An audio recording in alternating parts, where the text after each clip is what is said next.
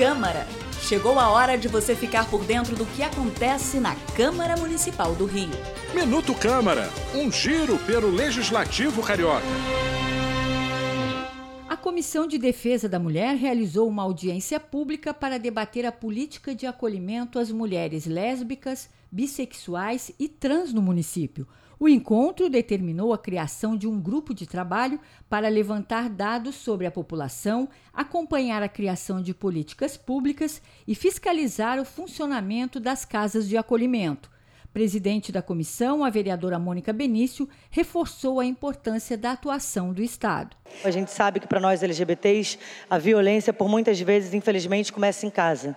Então, é preciso que a gente tenha um Estado no, seja na instância federal, seja na instância estadual e na municipal, preocupado com políticas públicas que garantam a vida e a dignidade de cada corpo LGBT desse país. Além dos parlamentares, a audiência reuniu representantes da prefeitura, da sociedade civil e líderes de movimentos sociais.